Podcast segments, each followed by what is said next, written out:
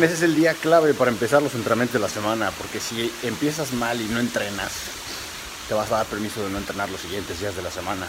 Si empiezas bien el lunes, es muy probable que continúes con la rutina toda la semana. Pues, lunes, así es que vamos a dar.